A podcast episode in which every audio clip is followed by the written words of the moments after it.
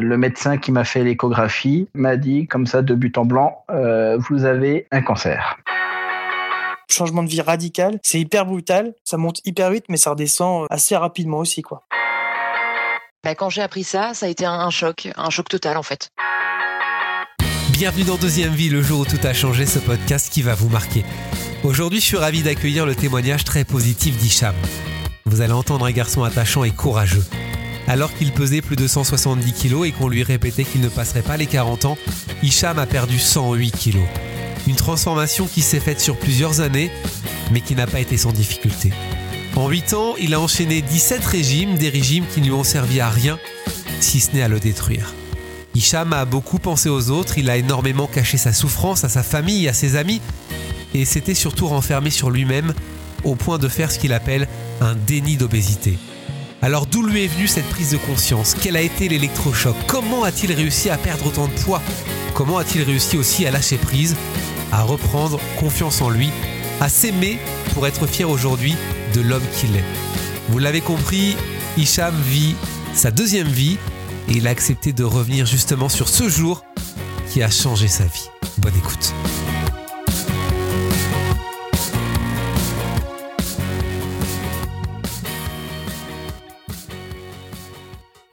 Salut Hicham. Salut Charlie.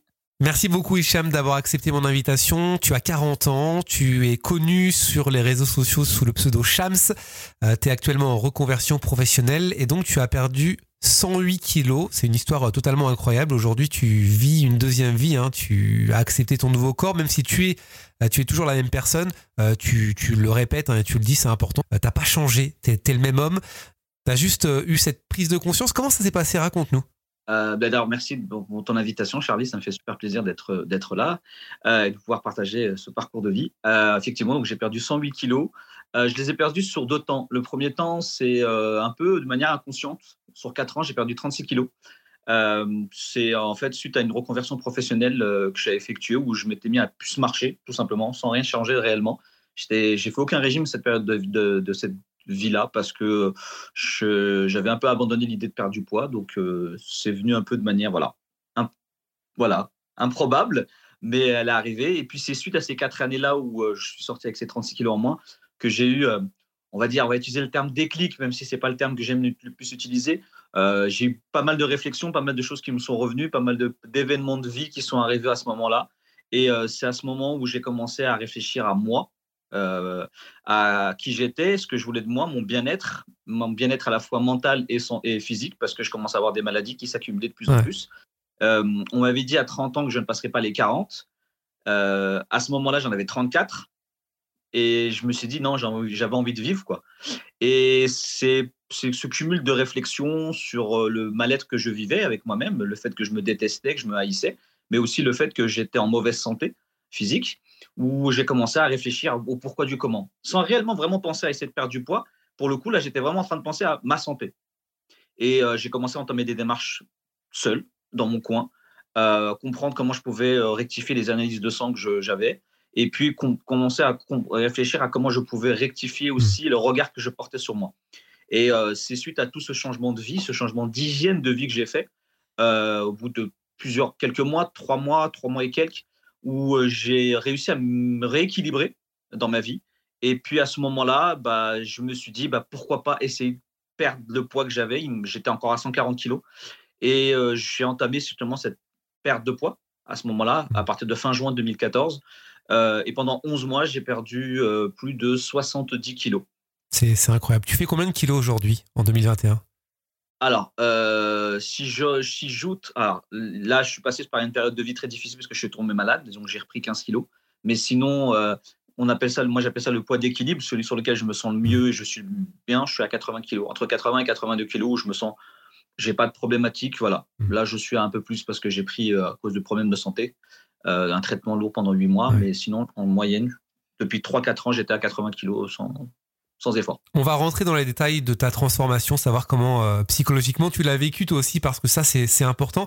Euh, est-ce que, sans vouloir forcément rentrer aussi dans, ta vie privée, mais euh, est-ce que tu peux nous, expliquer comment tu as pris tous ces kilos dans ton enfance? Est-ce qu'il y a une, il y a, une explication ou pas d'explication? Peut-être que c'est aussi, je sais pas moi, dû à une maladie, voilà. ça a fait partie justement du cheminement pour essayer de comprendre euh, comment j'avais pris ce poids-là pour trouver des outils comment je devais le perdre. Euh, et effectivement, moi j'ai pris, alors j'ai une, enfance sans aucune problématique de poids, une adolescence où j'avais des petites rondeurs, mais c'était pas quelque chose d'exceptionnel. Voilà, comme tout ado, j'étais bien portant, donc je, je mangeais bien et j'avais une activité physique et sportive, voilà, comme beaucoup d'ados qui peuvent avoir. Et puis c'est à l'âge de 19 ans où je suis rentré dans une sorte de dépression dans laquelle je me suis enfermé sans m'en rendre compte. Et euh, donc, puis, au bout de deux ans, je me suis retrouvé à prendre plus de 90 kilos. Ouais. Euh, euh, c'est des choses que je n'ai pas vu venir, pas vu, pas vu s'installer. et c'est à l'âge de 21 ans, donc deux ans après, où je me suis rendu compte. Moi, je dis souvent que j'ai fait un déni d'obésité. parce que c'est la claque que j'ai subie à l'âge de 21 ans. On en a acheté des vêtements pour la première fois parce que pendant cette, ces deux années-là, bah, j'étais tellement dans cette dépression-là que je m'étais enfermé, je ne sortais plus. Et c'était mes parents qui achetaient des vêtements pour moi. Donc, je ne savais pas quelle taille j'avais. Alors, souvent, on me, dit, on me dit souvent, oui, mais comment tu as fait pour ne pas voir le poids s'installer? Quand tu es dans, dans une dépression et dans un déni, tu ne vois rien. Ouais, c'est compliqué, c'est vrai. Pour te regarder, tu ne vois pas. C'est, on appelle ça la dysmorphophobie, euh, ou voilà, tu es malade, tu es malade et tu n'as pas conscience, tu ne vois pas certaines choses. Et c'est à 21 ans, quand je suis allé euh, acheter des vêtements pour la première fois, où j'ai pris la plus grosse claque. C'est là où je me suis réveillé, j'ai compris que bah, j'avais pris du poids. Euh, c'est en essayant des vêtements et j'ai pris une taille que je prenais classique, que je pensais mmh. avoir encore, c'était un taille 42. Et en fait, je me suis rendu compte que non. Et euh, j'ai essayé plusieurs tailles et je me suis vite retrouvé à mettre du 66. Euh, et là, c'était la grosse claque parce que je ne m'y attendais absolument pas. Et c'est à partir de ce moment-là que bah, j'ai commencé à faire des régimes. Et puis, ça a été la descente aux enfers ouais, la grosse descente aux enfers. Comment tu as vécu et géré aussi peut-être le regard des autres? Très difficile, extrêmement difficile. Déjà, je ne gérais même pas mon propre regard sur moi.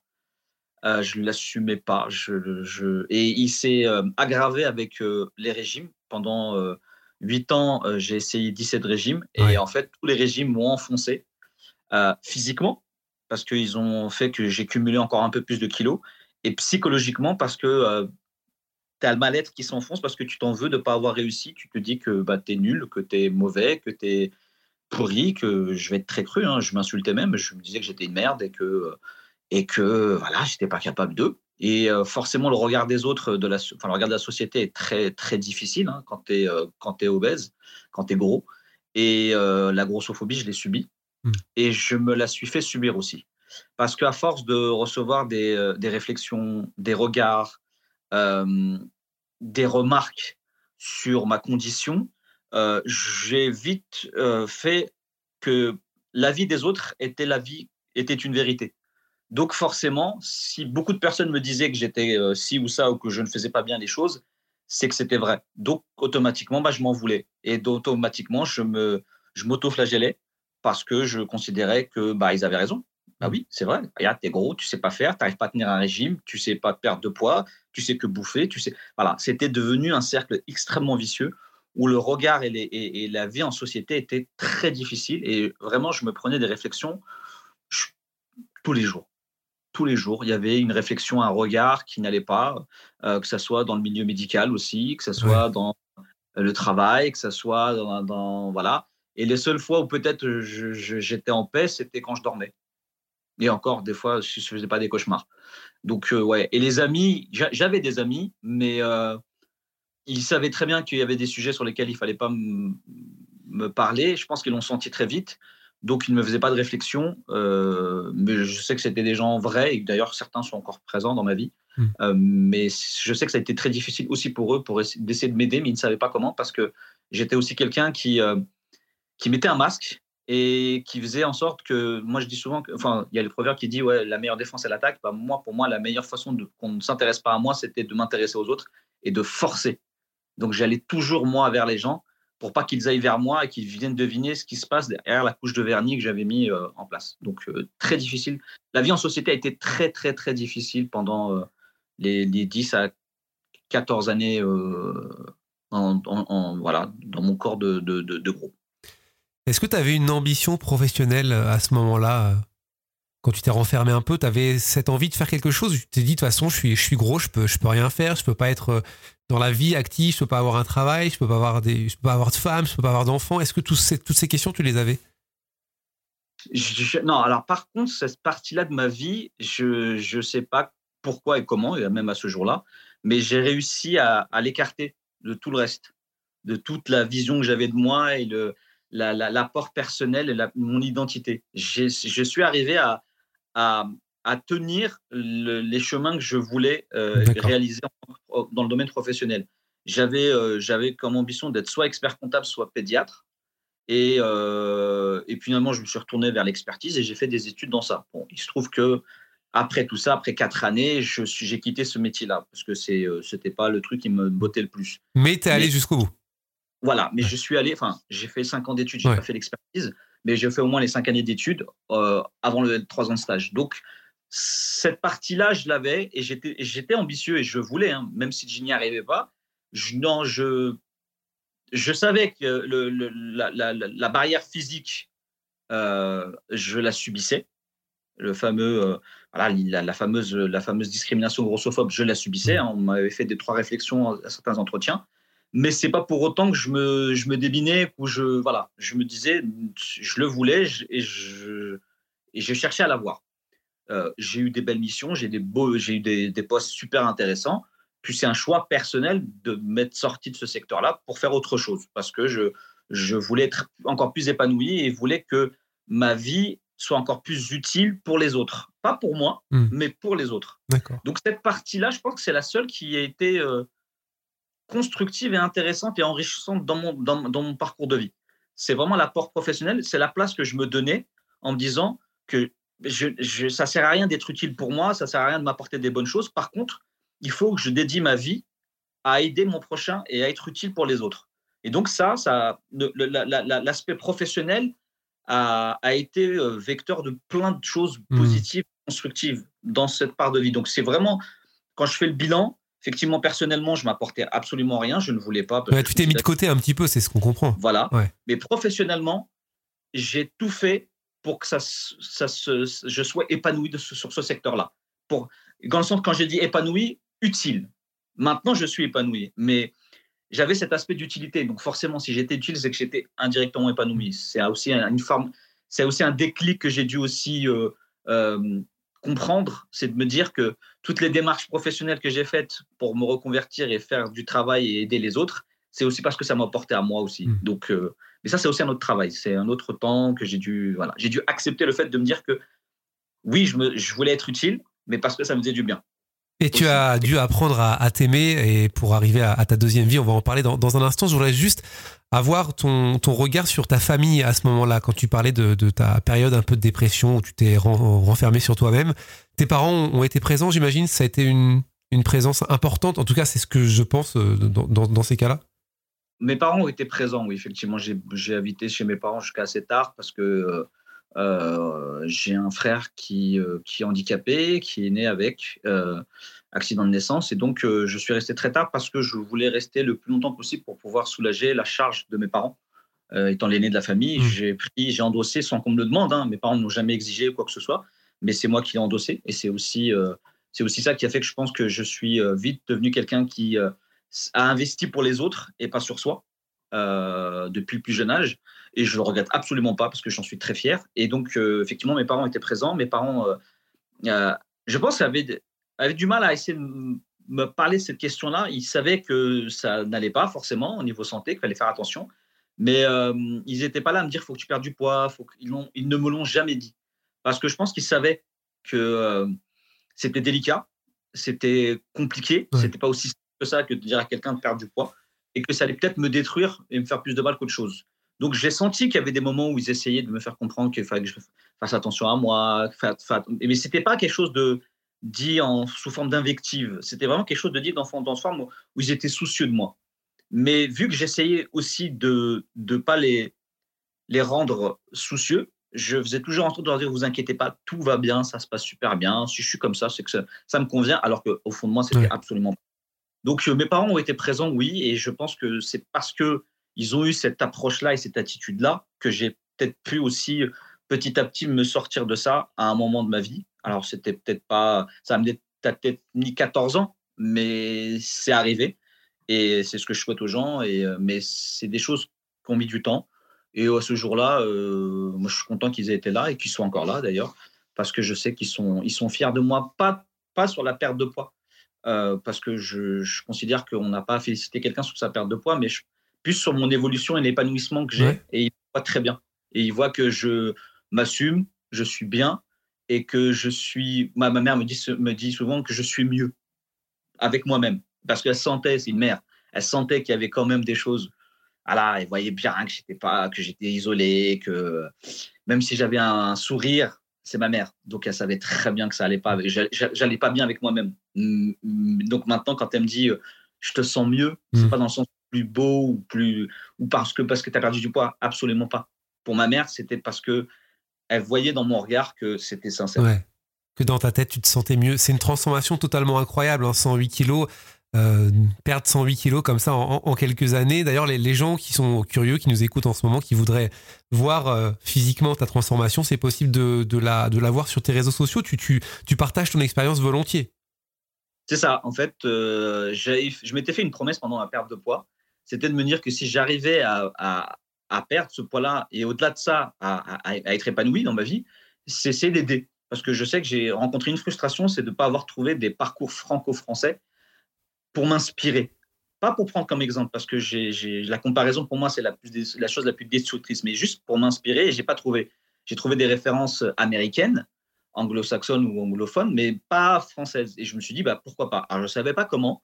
Puis les réseaux sociaux sont arrivés dans ma vie euh, à, la, à, la, suite de ma perte de poids, où j'avais besoin de passer une nouvelle étape, c'était la sortie de perte de poids et comment on se construit, comment on construit son regard, parce que j'ai aussi souffert de ça. La sortie de perte de poids, ça a été très difficile aussi.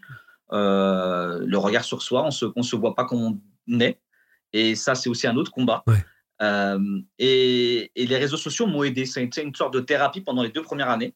Et puis, suite à ça, quand j'ai réussi à m'épanouir, effectivement, j'ai commencé à partager mon parcours de vie, mes histoires et, mon récit, tout simplement, à retranscrire ça.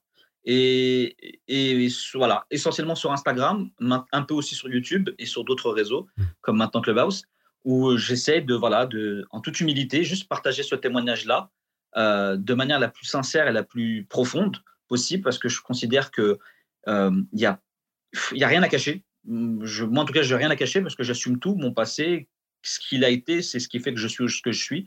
Donc oui, effectivement, sur l'Instagram, sur le, sous le pseudonyme de Shams, c'est un, un, de mes surnoms euh, que j'ai depuis le, tout jeune. Euh, ça m'a été donné parce que euh, pour des gens, j'étais comme un peu un soleil. Shams en arabe, ça veut dire soleil. Donc, je me suis dit, bah, pourquoi pas garder ce, hmm. nom-là. Et c'est ce que j'essaie de faire sur les réseaux sociaux, partager juste un témoignage sans donner de, de règles ou, ou, faire de mystère. Il y a, pour moi, il n'y a pas de mystère, c'est chacun son parcours. Voilà le mien. Prenez ce qu'il y a à apprendre et faites ce que vous avez à faire sur vous, pour vous. Dans une de tes dernières interviews, tu, as dit j'ai dû, j'ai dû déconstruire pardon, beaucoup de choses pour reconstruire des bases euh, saines et solides pour moi. Quelles sont tes bases saines et solides pour toi aujourd'hui dans ta vie quotidienne? Mes bases saines et solides pour moi Sur quoi tu t'appuies justement au quotidien Moi, sur quoi je m'appuie? Je m'appuie sur, euh, sur euh, l'honnêteté que j'ai avec moi-même. Vraiment. C'est-à-dire que là, je me dis les choses avant, je ne me les disais pas par peur. Peur de ne pas avoir la force de les affronter, euh, peur de me faire mal. Et, et, ça, ça a fait que c'est pas un reproche, hein, c'est pas un tort. On est tous, on a tous, euh, on a tous, on est tous dotés d'outils et des fois, on est, certains, on n'en a pas. Donc, il faut soit les, les, les, prendre chez quelqu'un d'autre, soit bah, essayer de voir comment on peut trouver une alternative avec ce qu'on a. Et, moi, je m'étais enfermé dans un truc euh, dû à plein de facteurs, à une part de responsabilité que j'ai, mais c'est une part, elle est minime, parce que c'est multifactoriel tout ce qu'on vit, tout ce que vit une personne en situation d'obésité. Ça vient de partout, l'environnement, de ce qui se passe, des événements, et puis une part de toi. Donc moi, j'ai appris à déconstruire, à essayer de me poser, mettre à plat les choses et de me dire, voilà, je sais que je suis capable en tant qu'humain de faire, de réaliser certaines, certaines, certaines choses. Et une des choses sur lesquelles je disais euh, qui était importante pour moi, c'est d'être honnête. Euh, et, essayer d'affronter les choses et de ne plus avoir cette peur euh, de ne pas y arriver parce que c'est pas grave. On a le droit de ne pas y arriver. Et moi, j'avais peur plus de l'échec, euh, plus de, pardon, j'avais plus peur de, de, la réussite que de l'échec. Mm. Parce que pour moi, l'échec, j'étais déjà dedans. Donc, je me freinais. Et là, maintenant, j'accepte de me dire, OK, je sais que je peux, je peux échouer, comme je sais que je peux réussir. Ben, je vais essayer. Et puis, si j'y arrive, tant mieux. Si je n'y arrive pas, c'est pas grave. Enfin, c'est pas un drame.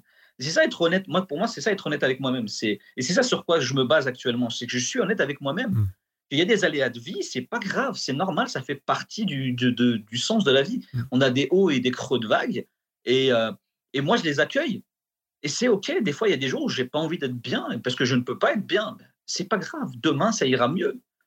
Ou après-demain. C'est- C'est pas grave. Et c'est cette honnêteté-là et cette capacité à, à accepter, à m'accepter et accepter l'humain que je suis, qui fait que bah, j'arrive à avancer plus sereinement. Euh, comme je disais à un moment au, début de mon intervention, sur à les questions, à mon question de combien je pesais, euh, je suis passé par un moment de vie très difficile ces derniers temps. Pendant huit mois, j'étais très malade et j'ai subi des choses.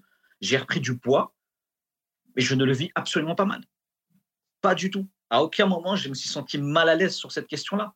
Et pour autant, ça ne m'a pas empêché d'être là avec toi à parler de ce parcours de vie, de faire d'autres interviews, de, de faire une télévision, tout simplement parce qu'en fait, c- c- moi dans mon entièreté, c'est moi dans mon entièreté, avec ses hauts et ses bas. Et, et c'est ça, pour moi, sur lequel je me base le plus, cette honnêteté et cette, euh, entre guillemets, assurance sans être dans la... Dans, voilà, je suis pas hautain, je suis pas voilà orgueilleux. Non, je suis juste moi, simple, humain, qui euh, accepte d'avoir des moments de vie où ça ne va pas, parce que demain, il sait qu'il y aura des moments de vie où ça ira mieux. Et en tout cas, je ferai en sorte que ça aille mieux. Et, et j'essaie de relativiser au mieux, donc d'être honnête encore avec moi. Et de déculpabiliser, je pense que c'est aussi, une, c'est aussi C'est un ça. mot d'ordre qu'il faut, qu'il faut avoir au quotidien. Tu as fait un Mm. rééquilibrage alimentaire au quotidien tu, pour qu'on comprenne un peu comment tu vis. Est-ce que tu fais beaucoup de sport? Est-ce qu'au contraire, voilà, le sport, ça fait partie de ta vie, mais c'est pas non plus euh, une grande partie de ta vie Euh, Raconte-nous. Alors, mon équilibre de vie, euh, effectivement, je l'ai adopté avant ma transformation physique. D'accord.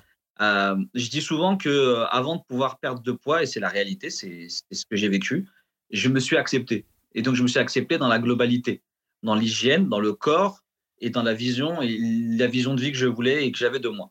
Donc, euh, mon hygiène de vie actuelle, c'est bah, le rééquilibrage que j'ai pu mener il y, a, sept ans bientôt, maintenant. Et dans ce rééquilibrage de vie, il y a le rééquilibrage alimentaire, dans lequel je me suis épanoui parce que j'ai fait des choses en fonction de mes envies, de mes besoins et de comprendre ce que j'étais en train de manger, tout en gardant cette notion de plaisir que j'avais, qui était importante pour moi, mais aussi bah, ce que j'ai pu trouver de l'extérieur, la- l'activité physique et le sport. Mais le sport, je l'ai pris sur un aspect vraiment bien-être. C'est-à-dire que j'ai fait des choses qui me plaisaient, qui me faisaient du bien. Je me suis connecté à ça. J'ai commencé avec euh, des petites choses par-ci par-là, de la marche, de la danse, et puis j'ai commencé à faire du sport au poids de corps. Et puis maintenant, dans ma vie de tous les jours, bah, je, fais, euh, je fais du sport en salle, bon, même si elles sont fermées actuellement, mais euh, je fais du sport en salle de muscu, enfin, et je le fais euh, à mon rythme, comme je le sens. Donc je m'entraîne en général 4 à, 4 à 5 fois par semaine, parce que c'est mon rythme, c'est ce que je ressens, ce dont j'ai besoin, sans me mettre une charge supplémentaire ou genre je me, je me mets pas, l'expression on dit souvent, je me mets pas ma race à la salle, je, je fais ça par pur plaisir, par besoin. Là, je fais ça chez moi, je retrouve des sensations que j'avais pendant ma perte de poids parce que j'ai fait du sport à la maison et euh, je m'épanouis comme ça. Tant que je me sens bien, voilà. Et les jours où j'ai pas envie d'en faire, bah, il y a des fois, j'ai dit, oh, j'ai pas envie d'en faire, mais je le ferai pas. C'est pas grave. Mais je vais pas me dire, je vais rattraper ou je vais pas me dire que voilà, je, je suis pas en mode, euh, voilà. Je, je m'écoute. J'écoute mon corps. T'imposes mes- rien. En fait, je m'impose juste le fait de me dire, faut que tu t'écoutes, gars. D'accord. C'est la seule chose qui, qui est importante pour toi. Et ce qui est intéressant, c'est quand tu es en symbiose corps et esprit, tes habitudes sont tes habitudes. C'est ta discipline de vie. C'est ce qui fait que tu t'en rythme. Donc, il y avait pendant 2-3 jours, je ne vais pas faire de sport. Et un jour, je vais me dire, j'ai envie. Et je vais le faire. Tout simplement. Et je vais m'écouter, je vais le faire. Et des fois, je vais réenchaîner. Il se trouve que pour le moment, depuis, euh, depuis ma perte de poids 2015, on est en 2021, ça fait 6 ans. Bah, pour le moment, je n'ai pas eu de sensation d'envie de pas en faire. J'ai eu peut-être 2-3 jours de déconvalescence. Mais sinon, j'ai toujours envie de faire du sport parce que ça me fait du bien, parce que j'aime ça, parce que c'est comme pour moi, c'est devenu comme respirer, comme manger, comme voilà, ça fait partie de mes trucs. Mais je me mets pas voilà de pression à me dire voilà parce que je l'ai pris encore une fois pour me donner plaisir et me donner euh, bien-être. plutôt qu'une donnée genre objectif. euh, alors, même si je respecte hein, les gens qui font du sport pour des objectifs de compétition ou autre chose, ça c'est à part, c'est autre chose. Moi, je n'ai pas cet, cet objectif-là. Donc, pour moi, ça fait partie de ma vie tous les jours. Est-ce que tu as supprimé des choses dans ton alimentation?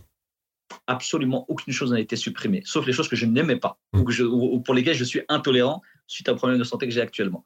Mais sinon, je n'ai absolument rien supprimé parce que euh, j'ai trop eu vécu pendant les 17 régimes que j'ai effectués les interdits. Les interdits, je sais que ça m'a pourri ma vie. Ça m'a enfoncé dans un mal-être à la fois physique et psychique. Donc, ma démarche première, c'était de me dire que quand je rééquilibrais mon alimentation à, l'époque en 2014, c'était de me dire je ne veux pas me dire qu'à vie, je vais devoir me restreindre de certaines choses parce que c'est pas une vie. Donc, je n'ai rien retiré. Encore une fois, je répète, j'ai retiré uniquement ce que je n'aimais pas. Donc, j'ai goûté, j'ai essayé, je n'ai pas aimé. Et les choses que- sur lesquelles maintenant, médicalement parlant, je suis intolérant. D'accord. Il y a peut-être des gens d'ailleurs qui sont dans la même situation que toi, qui sont, euh, voilà, qui sont en, en- en prise de poids excessive, qui auraient envie de perdre du poids, qui sont un peu renfermés comme ça aussi chez elles. Euh, toi, les régimes, tu déconseilles? Ah, je je, je sais pas, je déconseille, c'est euh, à ne pas y penser, à proscrire, à bannir, à les régimes, ça, c'est euh, alors ça fonctionne, oui, sur le court terme, sur le moment. Effectivement, il y a un effet de restriction, un effet mécanique, mais est-ce que c'est une solution en soi? Absolument pas, pas du tout. Donc pour moi, c'est quelque chose qui est qui est plus destructeur que constructeur. Donc euh, oui, euh, les régimes pour moi, c'est quelque chose qu'il faut oublier, même si je comprends l'envie de, de, de, de, se décharger de ce poids qui pèse physiquement et psychologiquement sur les personnes. Je sais qu'on a envie que ça se passe très vite, surtout, que ça soit efficace très Ouais. maintenant et qu'on puisse ne plus en parler. Et c'est malheureusement pas la solution. pas comme ça, ouais. Non. Il faut prendre le temps. Il faut prendre le temps, tout d'abord, de se recentrer, de se regarder, de comprendre. Bah, déjà, d'une, faire un constat, tout simplement, un bilan de vie. un- et, un bilan de vie, ça passe par le bilan, la, la phase à la fois psychologique, mais aussi physique. Faire un état des lieux, moi je dis souvent. Euh, bah voilà, faire des analyses, déjà, savoir ce qui se passe dans son corps et savoir aussi ce qui se passe dans sa tête. Et qu'est-ce qui a amené à cette prise de poids et qu'est-ce qui a amené à ce malaise C'est deux choses qui sont tellement importantes parce que faire un régime, euh, c'est user de, de- de- d'outils, de, ouais, d'outils mécaniques, tout simplement, pour pallier ou juste gérer une- un aspect. C'est un aspect minime. Mais le problème, c'est qu'on a focalisé que sur cet aspect comme étant l'aspect essentiel. Mais ce n'est pas l'aspect essentiel. L'aspect essentiel, c'est de vraiment comprendre en amont. La prise de poids, c'est une conséquence. C'est la cause qu'il faut comprendre. Et la cause là, malheureusement, elle demande beaucoup de travail, elle demande de l'investissement, elle demande du temps. Et ça, les gens, malheureusement, dans la société, on ne, on ne vend pas ce temps-là. On ne on dit pas aux gens de prendre leur temps. Et moi, je dis souvent aux gens, prends le temps de regarder qui tu es. Qu'est-ce qui a fait que tu en es arrivé à cette situation de vie Ça peut être des problématiques de santé, des problématiques hormonales, ça peut être des problèmes psychologiques, ça peut être même l'ensemble de tout ça. On sait très bien, encore une fois, que la- l'obésité est une maladie multifactorielle. Donc, il faut vraiment balayer le, au plus large possible le spectre. Et quitte à être accompagné, autant l'être avec des professionnels, des pro- psychologues, des diététiciens nutritionnistes ou psychonutritionnistes. Il y a des professionnels qui sont aptes à ça pour pouvoir accompagner toute une personne. Mais voilà, tout en, tout en se disant que étant, être accompagné, ça ne veut pas dire qu'en fait, on, on- on- on refile le bébé à la personne et on, on se laisse guider. Non, il faut aussi investir. Toi-même, tu as été accompagné? Non, non, j'ai. euh, alors, c'est pour ça que je ne m'érige pas comme exemple et que je ne veux absolument pas être pris comme exemple Mm. parce que euh, euh, on est tous différents sur ces bases-là. On n'a pas tous, on n'est pas tous outillés de la même façon et c'est pas un tort, c'est pas une tare, c'est pas. Ça ne veut pas dire que les gens sont moins bons, ça absolument pas. Ça veut juste simplement dire qu'on est tous différents, juste ça. Euh, moi, j'ai pas eu, euh, j'ai pas eu cette, euh, ce- cette envie d'aller. J'ai pas ressenti des freins. J'ai ressenti des freins, des gros freins, mais pas des freins où, où j'étais arrivé à un mur et je, sentais que j'allais m'arrêter. J'ai peut-être encore eu cet outil supplémentaire qui m'a permis de me dire que la seule chose que j'avais à faire, c'était d'essayer. Et j- et j'ai essayé, j'ai Mm. essayé, j'ai essayé. Mais je, ce que je dis aux gens, euh, certains vont arriver à essayer, à essayer et, aboutir. D'autres vont se retrouver à un moment où ça va être difficile. Bah, c'est pas grave. Au contraire, mettez de, mettez de côté votre ego et euh, dites-vous que être accompagné par un professionnel, c'est aussi essayer. C'est pas parce que vous n'essayez pas tout seul que vous êtes moins bon que si vous essayez avec quelqu'un. Absolument pas. C'est deux choses qui sont, pour moi, c'est complémentaire. Moi, si j'avais eu le besoin réel, profond et le- de, de devoir être accompagné, je l'aurais fait. parce que je considère qu'à un moment, c'est ça investir sur soi. C'est de prendre le temps et de faire le choix et d'assumer, de se dire que mon ego, je le mets de côté et ma peur, je la mets de côté et j'y vais. Donc, euh, non, je n'ai pas été accompagné pour ce coup, mais j'invite beaucoup les gens à réfléchir à cette question-là et, à ne pas la mettre de côté en se disant euh, non, par fierté, je vais le faire tout seul. Non, non, non, c'est pas comme ça que ça fonctionne. Si vraiment il y a besoin, faites-le. S'il n'y a pas besoin, continuez et puis euh, le meilleur pour vous. Il y a quelque chose qui est assez incroyable quand on t'écoute. On a compris qu'à un moment, tu étais dans une sorte de bulle, dans un cercle un peu vicieux où tu te renfermais sur toi-même, où tu te dévalorisais. Et aujourd'hui, en fait, on a l'impression que tu as réussi à traverser cette épreuve tout seul psychologiquement. Donc ça veut dire que psychologiquement, bah, tu es solide et que euh, et qu'on peut être aussi solide euh, tout seul en se remettant un petit peu en question. Comment tu as réussi à trouver cette force? C'est ça qui est incroyable. Ça, c'est une question que je à laquelle je n'arriverai jamais à répondre, très honnêtement. Pourquoi? J'arrive à poser des, des, des, choses en me disant que, euh, en réfléchissant à mon histoire de vie, et en me disant que peut-être que ces quatre années où j'ai lâché prise sur cette mmh. question de perte de poids, où j'ai laissé mon corps et mon esprit se reposer face à la charge mentale que je me suis infligée en voulant perdre du poids pendant huit ans avec 17 régimes, peut-être que c'est ça qui a fait que j'ai pu emmagasiner un peu de force et d'énergie pour pouvoir utiliser les outils que j'avais, dont je n'avais absolument pas conscience. Moi, j'ai découvert des outils pendant mon chemin. Je n'ai pas découvert, euh, je n'ai pas, je, ne suis pas devenu fort d'un coup dès le démarrage. Je suis pas devenu endurant d'un coup dès le démarrage ou patient d'un coup dès le démarrage. Hmm. Il y a plein de choses qui me se sont révélées à moi dans le parcours de vie. Moi, je prends souvent l'image de la pelote de laine.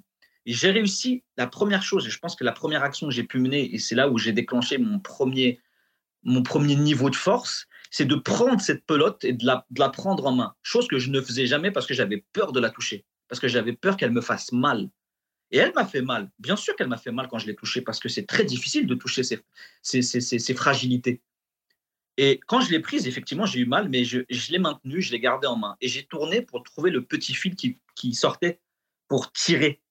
Et en fait, c'est en tirant, effectivement, en osant, en essayant, que je me suis rendu compte que je suis tombé sur un premier nœud que j'ai réussi à dénouer. Puis j'ai continué parce que tu vois, à chaque épreuve que tu passes, à chaque étape de vie que tu passes et que tu arrives à passer, effectivement, tu te, bah, t'emmagasines un peu une énergie supplémentaire qui va te encore plus t'aider. C'est une sorte d'effet dynamo, tu vois. Tu pédales, tu pédales et finalement, bah, tu as plus d'énergie. Et au fur et à mesure, bah, j'ai rencontré d'autres nœuds. Et il y a des nœuds, je ne suis pas arrivé à les dénouer. Et je me suis posé et je me suis dit, OK, gars, tu as ce moment-là où tu as, dénoué deux nœuds. Le troisième, il bute. Qu'est-ce que tu fais? Qu'est-ce qu'on fait? On s'arrête là et c'est terminé? Game over? Ou alors on se dit peut-être que qu'est-ce qui me coûte? Qu'est-ce qui, va, qui de me coûter si je décidais de continuer à essayer de tirer? Et puis j'ai essayé, encore une fois. Cette ligne de conduite que j'avais, c'était d'essayer. Et j'ai tiré et je me suis retrouvé sur un quatrième nœud. Ce quatrième nœud-là, déjà d'une, je me suis dit, tiens, c'est bizarre, je suis quand même arrivé à tirer. Donc je suis quand même arrivé au quatrième nœud. Mais ce quatrième nœud-là, pareil, je ne suis pas arrivé à le dénouer. Donc je me suis dit, bon, encore une épreuve, encore un échec. Mince, qu'est-ce que je fais? Donc j'arrête, c'est fini, ça ne sert à rien de forcer. Et je me suis dit, attends, gars, tu as réussi quand même, après le troisième nœud, à tirer pour trouver le quatrième. Ça se trouve, il y a plus de nœuds après. La curiosité, tu vois l'intrigue que tu te poses et le challenge que tu te lances instinctivement sans t'en rendre compte. Et je me suis mis à tirer. Je suis tombé sur le cinquième nœud. J'ai réussi à dénouer le cinquième nœud qui a dénoué le troisième nœud. Et là, j'ai compris un truc. C'est qu'en fait, il n'y a pas de logique. C'est juste avancer en fonction des capacités que tu as sur le moment T, sans cesser de te projeter de trop loin parce que tu as l'effet de vertige. Tu as la peur de ne pas y arriver parce que tu te dis si tu n'arrives pas au début, tu n'arriveras jamais à la fin. Non. On peut des fois arriver à résoudre un problème final avant d'arriver à résoudre un problème au milieu ou au début. Il n'y a pas de logique. C'est comme une sorte d'arborescence. Parfois, tu as des connexions où tu vas te retrouver à droite puis après, hop, ah ben non, je ne peux pas aller plus loin. Ce n'est pas parce que tu rebrousses chemin que ça veut dire que tu reviens en arrière. Absolument pas. Ça veut juste simplement dire que tu utilises une autre voie accessible à ce moment-là pour pouvoir avancer. Et c'est ça, se déconstruire et se reconstruire. C'est pas une logique, en tout cas moi, comme ça, c'est comme ça que je l'ai vécu. Je n'ai pas vécu une logique de construction, déconstruction et reconstruction. J'ai vécu juste en fonction de mes capacités du moment à affronter et à déconstruire certaines choses que je pouvais. Et c'est avec le temps et même après la perte de poids, où j'ai continué à déconstruire certaines choses deux ans après, jusqu'en 2017. Donc moi, ma déconstruction, ma reconstruction, je peux dire qu'elle a duré trois ans. Trois ans. Entre 2014, au moment où j'ai commencé à réfléchir sur moi, à m'accepter pour décider de passer à autre chose, j'aurais pu très bien accepter de ne pas perdre de poids et de vivre comme j'étais, parce que je m'accepte. Mais j'ai fait ce choix-là. Et c'est ce que je respecte. Je respecte les gens qui font le choix de, bah, de ne pas vouloir, pas sentir le besoin de ne pas perdre de poids, parce que tant qu'on se sent bien mentalement et physiquement, en bonne santé, il n'y a pas de problématique à avoir. Mais moi, j'ai fait ce choix-là. Mais ce choix-là a entraîné d'autres conséquences qui ont entraîné d'autres réflexions sur moi et sur mon regard sur moi. Et c'est ce cheminement-là, de 2014 à 2017 de déconstruction, de reconstruction. Ça prend du temps, il faut le savoir, il faut l'accepter pour mieux le vivre. Mais il n'y a pas de logique à proprement parler, en tout cas moi dans mon cas, dans mon expérience de vie. J'aime beaucoup ta métaphore pour, euh, pour terminer sur cette euh, pelote de laine. Ça va, je pense, aider euh, beaucoup de personnes. Je ne connais pas du tout ta reconversion professionnelle, on n'en a pas parlé ensemble, mais est-ce qu'elle est dans justement cette aide aux autres sur un, chemin, un chemin de, de vie?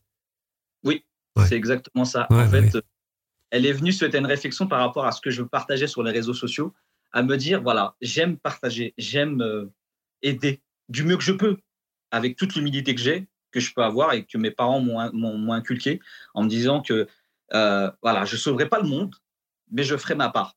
Et cette promesse-là que je m'étais faite en 2014-2015, pendant cette perte de poids, ben, je ne savais pas comment la tenir. Et puis, les réseaux sociaux m'ont permis de me dire que ben, c'est peut-être là, en fait, que tu vas pouvoir la tenir. C'est en te disant que cette passion que tu as, bah, je voulais en vivre. Et j'ai décidé de me reconvertir dans ce domaine-là.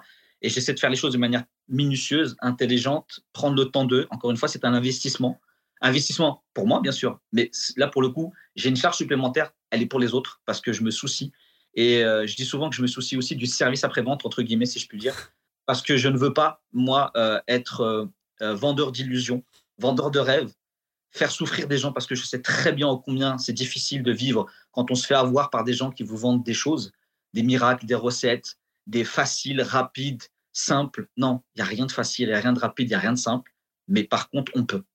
Et c'est ça que j'essaie de faire en sorte de d'amener avec mon expérience de vie, la transformer en expertise pour pouvoir amener ce que je peux amener et compléter peut-être le, le panel pluridisciplinaire hmm ont des professionnels comme des médecins, des nutritionnistes ou, euh, ou, des psychologues sur un axe qui pourra peut-être aider les gens.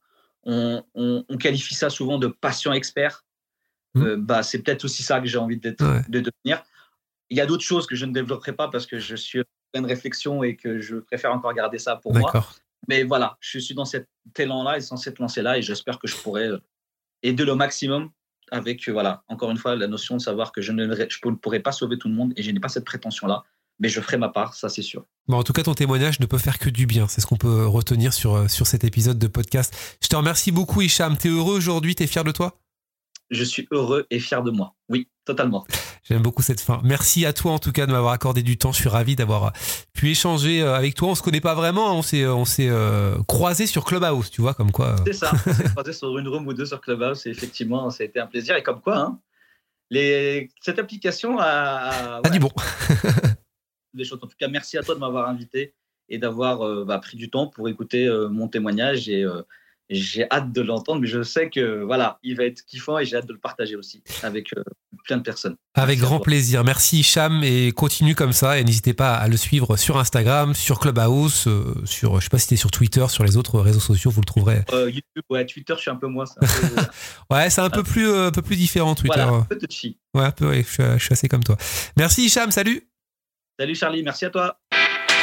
Et merci à vous évidemment d'avoir suivi ce nouvel épisode. C'est un plaisir chaque semaine de vous partager des expériences de vie très différentes. Euh, retour de deuxième vie, non pas la semaine prochaine euh, pour le pont de l'ascension. Pour une fois, on fera une petite pause, mais retour très prochainement. N'hésitez pas à écouter les autres épisodes. Hein. Il y a une trentaine d'épisodes euh, quasiment de disponibles.